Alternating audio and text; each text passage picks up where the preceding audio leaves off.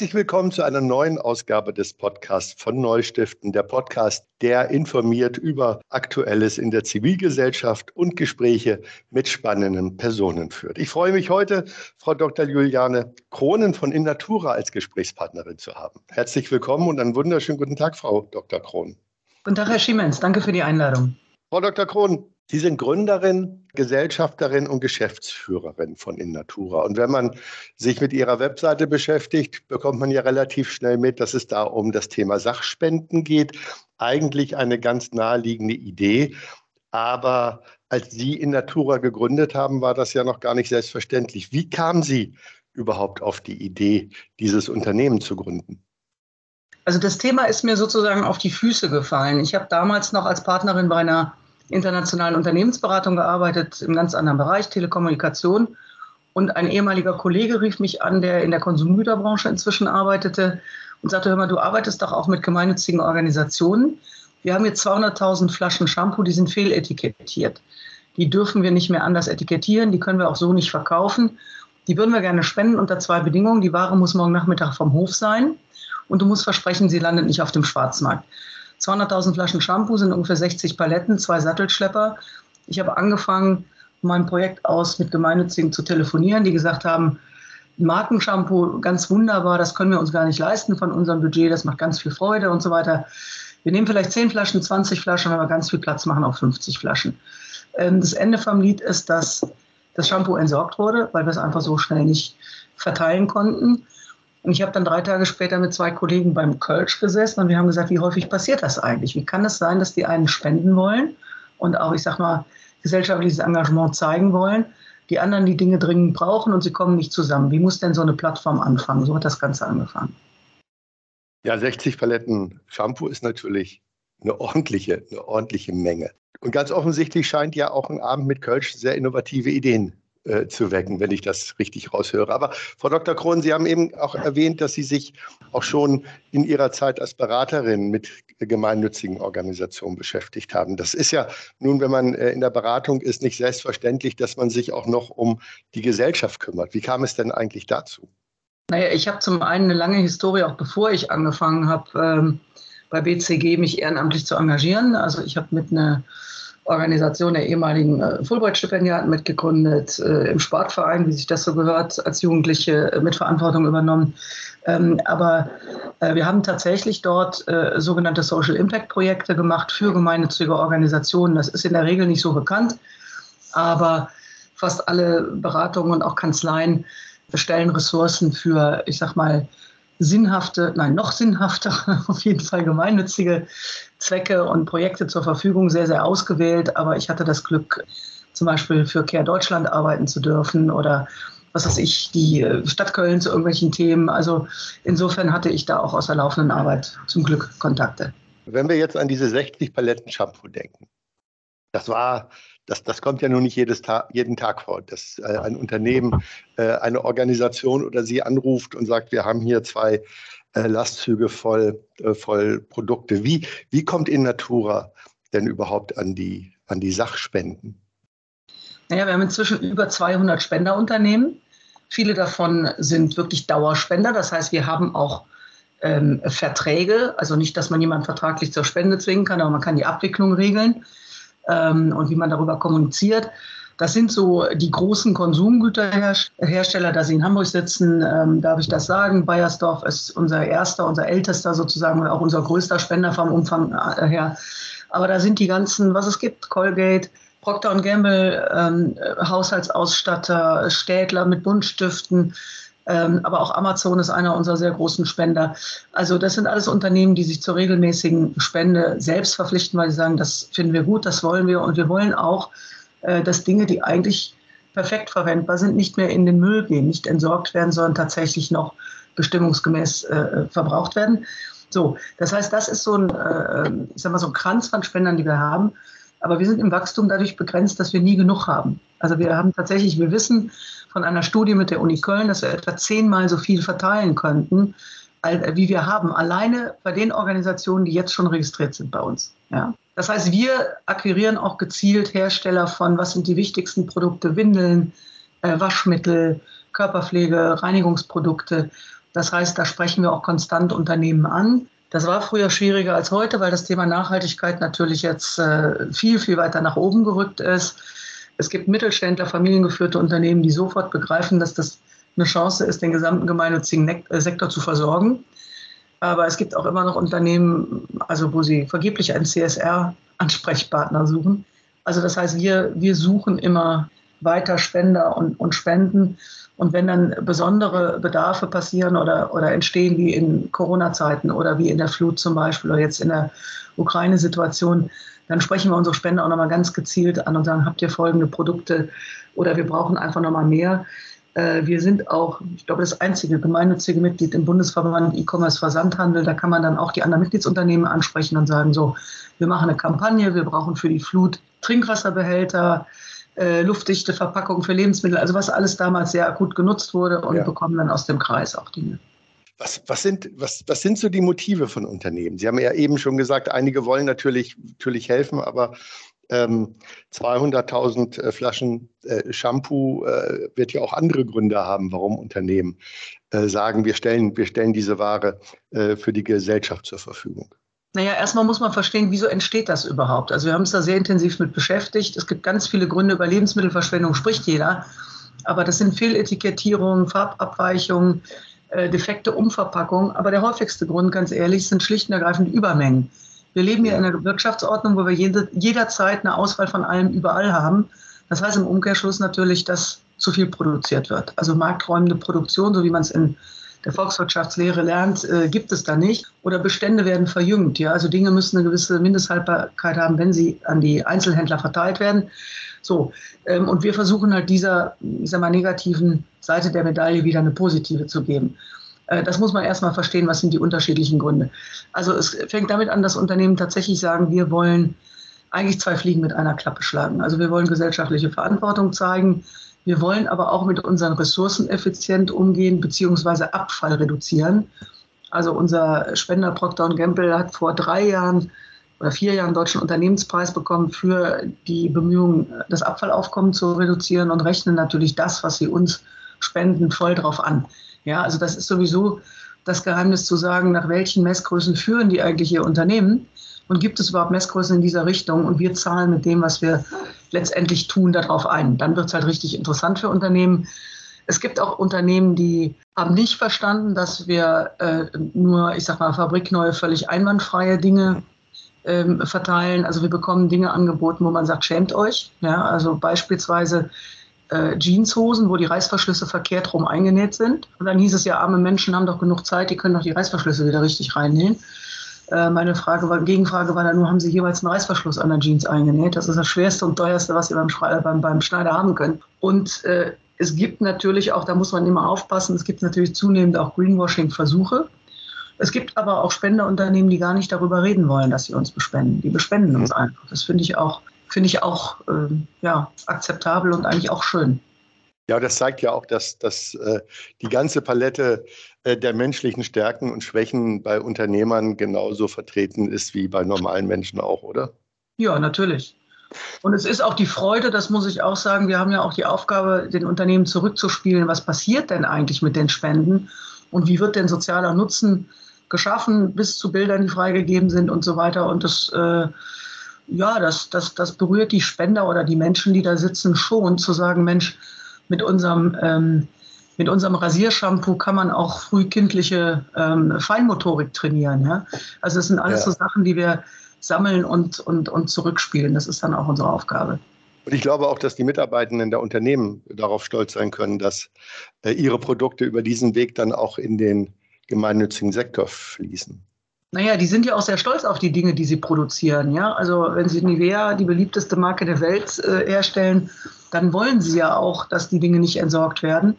Und äh, wir finden immer wieder, dass die Mitarbeitenden die, die kreativste Quelle sind, wo man Sachen findet. Also Marktforschungsmuster oder was ist denn mit, äh, mit Messestücken, was ist denn mit Testserien, mit Nachserien und so weiter. Wenn die einmal verstanden haben, äh, was wir da tun, dann kommen da die meisten Ideen her. Und wir haben festgestellt, dass für das Mitarbeiter-Recruiting diese Frage, was macht ihr eigentlich mit den Produkten, unheimlich wichtig ist. Ich meine, Sie kennen das Stichwort War for Talents und die fragen halt die Mitarbeitenden jetzt, die fragen halt und geben halt ihr Interesse an Nachhaltigkeit und Umweltschutz nicht einfach an der Werkspforte ab, sondern fragen, was macht ihr denn eigentlich zum Thema? Und da haben wir die Rückmeldung von unseren Spenderunternehmen, wenn man sagt, wir spenden mit Innatura und es steht übrigens auch im Nachhaltigkeitsbericht mit allem drum und dran.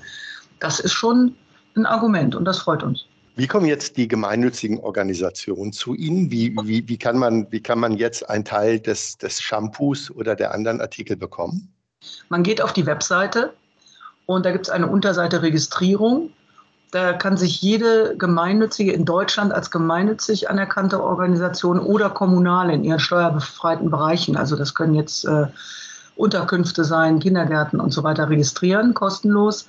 Ähm, wir brauchen einen Freistellungsbescheid bzw. eine Bescheinigung, dass dieser Bereich von der Stadt im steuerbefreiten Bereich stattfindet.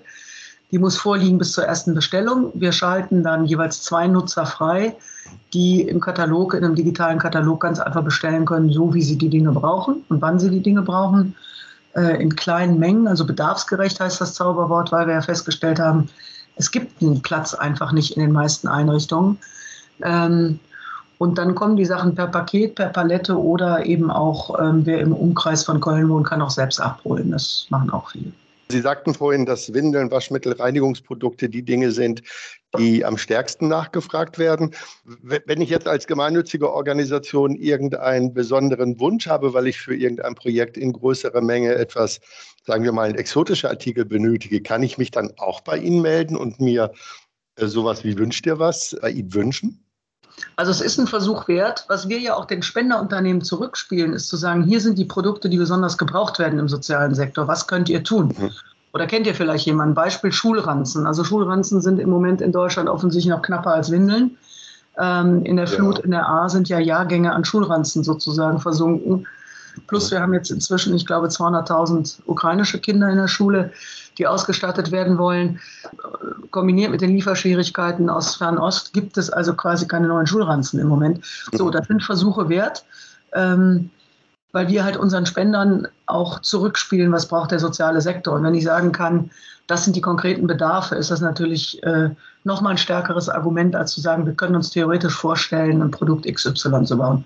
Aber wir sind nicht Auftragsbeschaffer. Das, das kann man gar nicht versprechen. Man kann es einfach nur äh, probieren. Ich finde es ja spannend, äh, dass es tatsächlich so ist, dass Sie einen guten Überblick haben über das, was der soziale Sektor braucht. Ich glaube, das gibt es ja sonst an keiner anderen Stelle, dass jemand einschätzen kann, was diese unzähligen Organisationen wirklich, wirklich benötigen. Und Sie sagten ja auch ähm, eben äh, Ukraine oder, oder Flut im Ahrtal. Das heißt ja, dass, dass in solchen ganz besonderen äh, Krisen und Katastrophen die Nachfrage extrem steigt. Das ist so, aber wir haben gleichzeitig auch das Problem nach zwei Jahren Corona, dass viele gemeinnützige Organisationen einfach kaum noch die Budgets haben, solche Dinge auch zu finanzieren. Die bezahlen uns ja eine kleine Vermittlungsgebühr zwischen 5 und 20 Prozent vom Marktpreis. Die brauchen wir einfach, um letztendlich die Betriebskosten einigermaßen zu decken. Äh, wir haben das in der, bei der A-Katastrophe gemerkt. Äh, da waren auf einmal kleine Vereine zuständig dafür, ich sage jetzt mal 1000 Freiwillige auszustatten mit Sonnenmilch, mit mit, äh, mit Cappies und es war ja damals Brüll, also wirklich äh, äh, sengende Hitze und Sonne, die aber gesagt haben, das Geld haben wir gar nicht. Und das sind die Momente, wenn wir, dann gehen wir an unsere Spender ran und sagen, wir legen jetzt einen Fluthilfefonds auf. Ja. Ähm, diese Organisationen haben Bedarfe, die größer sind als das, was sie selber stemmen können tut uns den Gefallen, wir können Gutscheine austeilen, davon können die letztendlich Dinge bestellen. Äh, wir haben bei der Fluthilfe damals, ich glaube, fast 80.000 Euro einsammeln können von unseren Spenderunternehmen. Und wenn man bedenkt, dass wir im Schnitt 12 Prozent des Marktpreises als Vermittlungsgebühr bekommen, heißt das, dass man davon für eine Million Marktwert Dinge quasi umsonst in den sozialen Sektor an betroffene Organisationen verteilen konnte. So, das ist einfach der Punkt, wo wir sagen, da ist zusätzliche Hilfe nötig, da sind es auch nicht nur die Produkte allein. Ist es das, was Sie und Ihr Team motiviert, Tag für Tag diese Herausforderung anzugehen? Ja, ich finde schon. Wenn man jedes Mal eine neue Lösung bastelt, das finde ich schon extrem spannend. Und jedes Mal Neuland betritt. Ich meine, wir haben ja lange mit dem Finanzamt verhandelt, dass das, was wir tun, nichts anderes ist, also die Sachspendensammelorganisation nichts anderes ist als das, was die großen Geld, äh, ähm, Sammelstellen oder Geldspendensammelstellen machen, ja, wie Aktion Deutschland hilft und so weiter. Das war ein langer Kampf mit dem Finanzamt, das als gemeinnützig anerkannt zu bekommen. Als Zweckbetrieb war ein langer Kampf mit dem Finanzamt. Und dann kommen immer neue Herausforderungen. Also wir wurden angesprochen, ähm, da gibt es ein mittelständisches Familienunternehmen, äh, Möbelhaus, äh, Baumarktkette, die möchten gerne waren im Wert von 500.000 Euro spenden an Menschen, die von der Flut betroffen sind und nicht gut versichert oder gar nicht versichert sind. Hatten aber keine Ahnung, wie finden wir denn diese Menschen. Und dann haben wir gesagt, gut, wir kennen die Organisationen vor Ort. Äh, jetzt ist die A nun auch direkt äh, ähm, vor der Tür in Köln. Man ist da häufig. Deswegen ist einem das, glaube ich, nochmal zusätzlich sehr, sehr unter die Haut gegangen. Aber wir kennen diese Menschen und oder wir kennen diese Organisationen und die kennen die Menschen vor Ort, die es besonders getroffen hat. Und wir haben dann tatsächlich mit dem Steuerberater, muss man natürlich so einen Prozess entwickeln und sagen, wie ist denn sowas revisionssicher, weil ich stelle ja die Zuwendungsbescheinigung auf den Betrag aus äh, und haben tatsächlich gestückelt ähm, jeweils zweieinhalbtausend Euro ähm, diese Gutscheine äh, verteilt bekommen an Betroffene. Das ist große Freude. Davon können sie halt mal ein Badezimmer renovieren oder, oder auch mal eine Küche und man muss nicht immer die Fliesen nehmen, die gerade wieder im Bauzelt da sind. Ja. So, und das sind so Dinge, also da habe ich dann schon Spaß dran, wenn man das ist eine Kopfnuss. Aber ich glaube, was uns, ähm, was uns motiviert, ist zu sagen, jeden Tag, wir wissen, wie sozialer Nutzen geschaffen wird. Also es geht ja nicht darum zu sagen, jemand in der Einrichtung wäscht sich fünfmal am Tag, weil das Duschgel nur ein Fünftel des Marktpreises kostet. Es geht ja darum, dass diese Organisationen Budget freischaufeln, mit dem sie ihre eigentliche soziale Arbeit absichern oder gar ausdehnen können. Also wir bekommen Beispiele wie wir können von, dadurch, dass wir bei Ihnen bestellen, noch ein Bett in der Notschlafstelle aufstellen. Wir können einen Jugendtreff länger geöffnet haben. Wir können in der familienanalogen Wohneinrichtung uns Bio-Lebensmittel leisten. Ja? Wir können, ähm, wir haben das in der familienanalogen Wohneinrichtung, die gesagt haben, wir können Musiktherapie vom gesparten Geld finanzieren.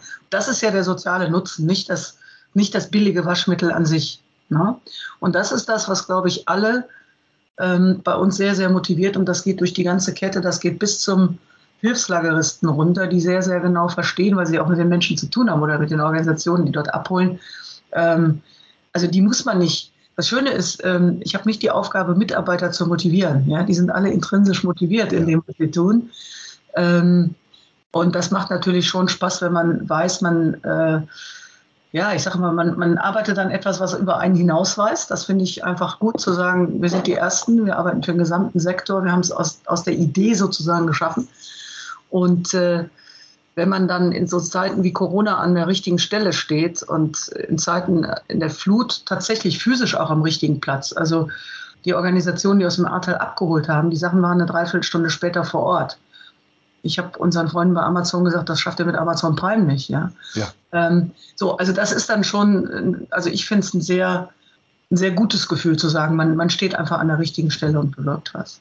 Ja, klasse. Auch ich finde diese, diese Kombination aus, aus Logistik, Beschaffung, Verteilung, aber gleichzeitig diese Kreativität, Herausforderungen anzugehen, das ist natürlich, natürlich einzigartig. Das heißt aber auch, Sie haben in oder bei Köln ein entsprechend großes Lagerhaus wahrscheinlich, oder?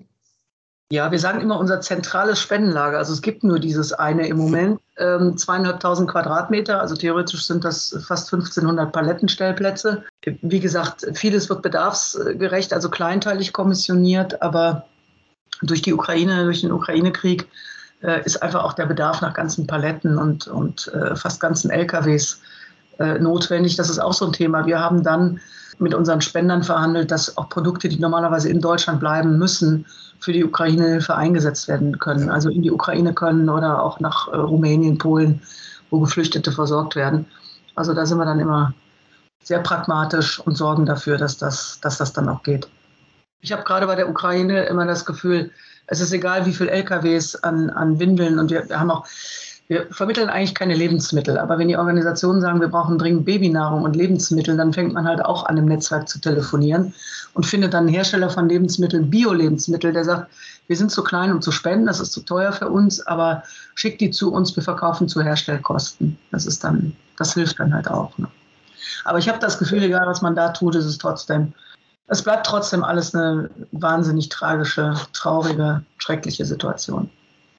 Das ist es auf jeden Fall. Und ich finde es aber äh, in dieser furchtbaren Situation für die, für, die, für die Menschen in der Ukraine und auch die Geflüchteten trotzdem auch ein, ja ein beruhigendes äh, Zeichen, dass so viele Menschen sich engagieren und so viele Menschen äh, auch helfen wollen. Das finde ich äh, auf der anderen Seite tatsächlich etwas, was mir wieder so ein bisschen Mut für unsere Gesellschaft macht, weil ich muss ehrlicherweise sagen, so ein bisschen in Corona habe ich, äh, hab ich an der Gemeinschaft meinen Zweifel gehabt, äh, aber äh, zu der Ukraine, äh, zum Ukraine-Krieg war sie wieder da, die Solidarität für die Schwachen. Ja, und, und es geht wirklich, wie, wir haben es ja 2015 erlebt mit, äh, mit den geflüchteten Menschen, es geht wirklich in jede ähm, zivilgesellschaftliche Einrichtung. Ja. Ich meine, die Menschen tauchen überall auf jetzt und, und werden auch überall sehr, sehr engagiert versorgt. Und äh, wir kriegen auch die Rückmeldung, dass allein, ich sage mal, ein Satz Buntstifte für ein Kind, äh, was ankommt,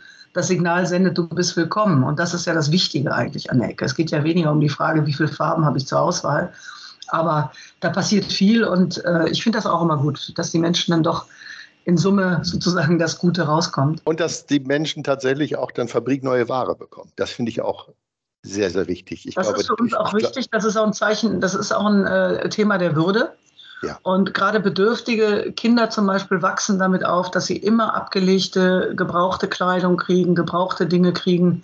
Das hat ganz viel mit Menschenwürde zu tun. Ähm, ich habe das erst lernen müssen. Es gibt ja eine Soziologie der Armut, mit der ich mich nie beschäftigt hatte, was, warum auch bestimmte Markenprodukte dort einen Unterschied machen.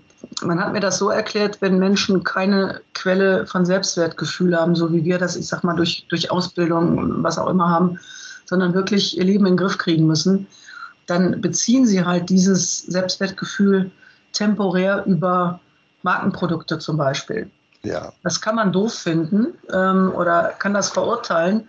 Aber wenn es hilft, Menschen wieder auf den Pfad zu bringen, ihr Leben in den Griff zu kriegen, ist das großartig. Ich kann mich erinnern an Zuschrift von drei jungen Männern aus einer, ja, aus einer Einrichtung, ja, ich sag mal, für Leute, die, die schon Scheiß gebaut haben im Leben und äh, fotografierten sich also mit ihren ähm, Markenprodukten für Haarpflege, Körperpflege und haben gesagt, das ist ganz wichtig für uns, es gibt uns das Gefühl, dazuzugehören und nicht abgehängt zu sein. Und das finde ich, das finde ich sehr berührend. Ich habe da nie drüber nachgedacht, aber das ist halt auch ein Aspekt der Arbeit, die wir machen. Ja, das finde ich ganz wichtig und gut, dass Sie das äh, auch sagen, weil ich, äh, ich, kannte tatsächlich die Soziologie der Armut auch nicht, aber es ist sehr nachvollziehbar, dass man über, über Dinge, die alle kennen, auch zeigen kann, ich gehöre dazu. Und das heißt, sie sparen nicht nur für die Organisation Geld, sondern sie geben vielleicht hier und da auch den Menschen, die dann ihre Produkte bekommen, so ein Stück Selbstbewusstsein, aber auf jeden Fall auch so ein kleines Stück Freude wieder mit. Ich glaube, so ein Schulranzen für ein Kind äh, ist ja auch was ganz Besonderes. Ja, also das äh, Feedback, dass es ganz viel Freude macht, äh, weil sie bei uns fast nur Markenprodukte finden. Ja, äh, das bekommen wir auch. Da kann man jetzt konsumkritisch drüber nachdenken, aber ich finde, es ist auch in Ordnung, dazu zu sehen, wie die Realität ist und zu sagen, dann, dann ist es doch gut. Ja, also dann, wenn es Freude macht, ist es doch in Ordnung. Ich meine, ich werde auch häufig, also sehr kritisch darauf angesprochen, naja, wir profitieren ja nur letztendlich äh, von dem, was da, was da Unternehmen machen und letztendlich helfen wir denen ja nur, ein Feigenblatt zu kreieren durch die Spenden und sowas. Und dann muss ich sagen, nee, wir nehmen das. Wir gucken uns schon an, ob jemand Greenwashing macht oder nicht. Aber warum denn nicht? Wenn das für Unternehmen eine Möglichkeit ist, gesellschaftliche Verantwortung zu zeigen, dann, dann bitteschön. Die Sachen werden ja gebraucht jeden Tag. Genau, und das finde ich, finde ich auch lieber, lieber dann auch äh, vernünftig eingesetzt als in die Presse. Aber Herr Schiemens, wir haben noch ein ganz wichtiges Thema vergessen, das Steuerthema. Das Steuerthema. Dann legen wir mit dem Steuerthema nochmal los. Ja, äh, das größte Problem ist eigentlich folgendes, dass die Unternehmen behandelt werden, als ob sie diese Produkte verkauft hätten, auch wenn sie sie umsonst abgegeben haben. Das heißt, die Unternehmen müssen Umsatzsteuer abführen auf diese Produkte. So, das heißt, es macht es für Unternehmen regelmäßig teurer zu spenden, statt zu entsorgen. Das führt konkret dazu, dass zwei von drei Unternehmen, die bei uns anrufen, die gibt es ja auch, die spenden wollen und melden sich, am Ende sagen, das ist uns zu teuer und oder zu unsicher, weil ich in drei Jahren mit dem Finanzamt diskutieren muss, wie viel Geld ich denn zahlen muss für etwas, wo ich kein Geld für bekommen habe. Also nicht die Frage, wie viel des Gewinnes gebe ich ab, sondern wie viel muss ja. ich noch mitbringen. Und das ist ein echtes Hindernis wo wir eigentlich von Anfang an, also seit Natura operativ unterwegs ist, daran gearbeitet haben, ähm, sämtliche Politiker genervt haben und tatsächlich jetzt im Koalitionsvertrag das konkrete Versprechen haben, dass diese steuerlichen Hürden beseitigt werden, damit Produkte nicht weiter vernichtet werden. Das ist aber noch nicht umgesetzt und deswegen sind wir da auch weiter dran, So, das ist für Unternehmen wirklich ein Hinderungsgrund. Es gibt die, die sagen, wir geben das Geld ganz bewusst aus, wir nehmen dieses Geld in die Hand. Aber es gibt auch ganz, ganz viele, die sagen, nee, das ist uns dann zu teuer. Und wie gesagt, jeden Tag passieren da äh, falsche Entscheidungen, obwohl ich ein Kreislaufwirtschaftsgesetz habe, über Ressourceneffizienz in der EU spreche und sonst was und dann den falschen Incentive setze. Und da greift genau die Frage, was ist das denn eigentlich, was ist denn die Bemessungsgrundlage für die Empfängerorganisationen? Und wir haben dazu ein Gutachten erstellen lassen von äh, einem ehemaligen Richter des Bundesfinanzhofes, der sagt, ja, es gibt das Mittel der Perspektivumkehr für die Empfängerorganisation, die würde nämlich genau null bezahlen. Wenn ich sage, ich spende dir etwas, was würdest du dafür bezahlen? Würde man noch sagen, ja, du sagst doch, du spendest mir das, da zahle ich genau gar nichts für, um dann auch diese Bemessungsgrundlage auf null zu kriegen. Ja? Ähm, also das Ganze könnte man einfach per Erlass umsetzen. Das ist konform mit der EU Umsatzsteuerrichtlinie, die immer ins Feld geführt wird als Hinderungsgrund. Und dann hätte man das Problem gelöst. Also das nur als kleinen Exkurs, weil es einfach jeden Tag, ähm, weil es wirklich ein, ein, Hindernis ist, noch mehr zu wachsen und äh, noch mehr Spenden zu bekommen. Das ist nachvollziehbar. Es ist im Koalitionsvertrag, sagten Sie, das ist ja schon ein kleiner Erfolg. Haben Sie eine Einschätzung, wann es auch umgesetzt wird? Also die letzte Antwort aus dem BMF hieß ähm, eher im Herbst, wenn nicht Anfang 23. Also ich verstehe ja, dass das Finanzministerium ganz viele andere Probleme ähm, auch unerwarteter Natur zu handeln hat, aber der Lösungsvorschlag ähm, ist auf dem Tisch. Es hat sich sehr viel in Brüssel getan, um das zu ermöglichen. Also insofern ist das, sind das eigentlich, äh, wie heißt denn Low-Hanging Fruits auf Deutsch? Also eigentlich ist es was, wo man sehr schnell dann auch mal ein Koalitionsversprechen umsetzen könnte und wir arbeiten auch in die Richtung. Ja, dann wünsche ich Ihnen dafür auf jeden Fall weiterhin viel Energie, denn es ist sowohl für die Unternehmen, aber insbesondere auch für die gemeinnützigen Organisationen wichtig, dass Unternehmen dann auch nicht noch bestraft werden dafür, dass sie ihre Produkte spenden wollen. Danke. Dann danke ich Ihnen auch nochmal äh, zum Schluss für diesen, für diesen Einblick, weil das ist tatsächlich ein ganz entscheidender Punkt, die Frage mit der Steuer und Steuergerechtigkeit an dieser Stelle. Recht herzlichen Dank für den Podcast, liebe Frau Dr. Krohn, und Ihnen alles Gute. Danke. Gruß nach Hamburg. Danke.